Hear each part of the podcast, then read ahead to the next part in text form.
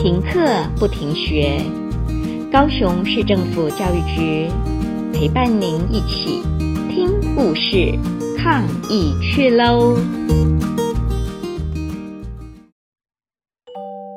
听众朋友们，大家好，我是作家张有余。我跟大家一样，这些日子都安安分分的待在家里。待在家里很闷吗？对我来说，待在家里也有很多很好玩的事情，一点都不闷。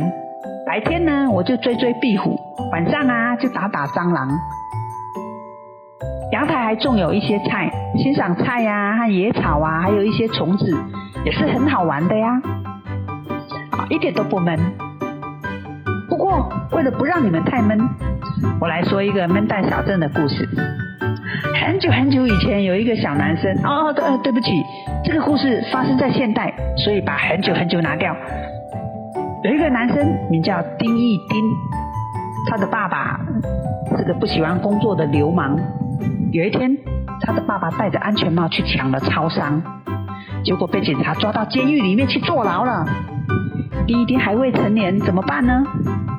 他还有一个亲人，就是阿嬷。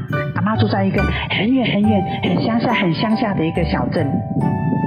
一直在城市里生活的丁一丁，来到这个没有麦当劳也没有肯德基的小镇，他觉得闷爆了。他对这个小镇的第一个印象就是，这个小镇要不是还有阿嬷，简直就一无是处。阿嬷给丁一丁弄来一辆老旧的脚踏车。丁一丁觉得很受伤，因为他根本不会骑脚踏车啊。他的爸爸每天都在外面鬼混，哪有美国时间来教他骑脚踏车呢？于是阿嬷又给丁一丁介绍了一个女生来教他骑脚踏车，让丁一丁怪没面子的，让女生来教我骑脚踏车。不过他后来知道阿英是脚踏车店的老板的女儿。她有一个车队哦，叫红辣椒车队，是一个很酷的女生。阿英是丁一丁在闷蛋小镇认识的第一个朋友。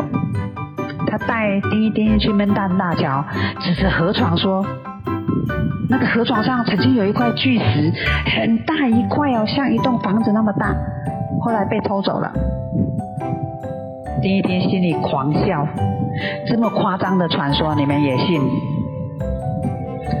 一天有一次和阿英打赌输了，不得不加入阿英的红辣椒车队。阿英在市场吃面的时候，脚踏车竟然被偷了。那是一辆装有追踪器的脚踏车。他们发现脚踏车在刺客山，于是红辣椒车队出发去找车了。他们在前往刺客山的路上，从追踪器发现阿英的脚踏车正快速的往山下移动。于是他们分成两个队伍，堵住了下山的路。没想到骑着脚踏车下来的是一个通缉犯，他的腰间，他的腰间竟然藏着一把枪。怎么办？红辣椒车队可以全员平安躲过这个可怕的灾难吗？啊？哦，时间又到了，真不好意思。欲知详情，请把书找来读。阅读是一种安静的学习，当然会比听张有余来讲故事好玩一点。祝大家阅读愉快。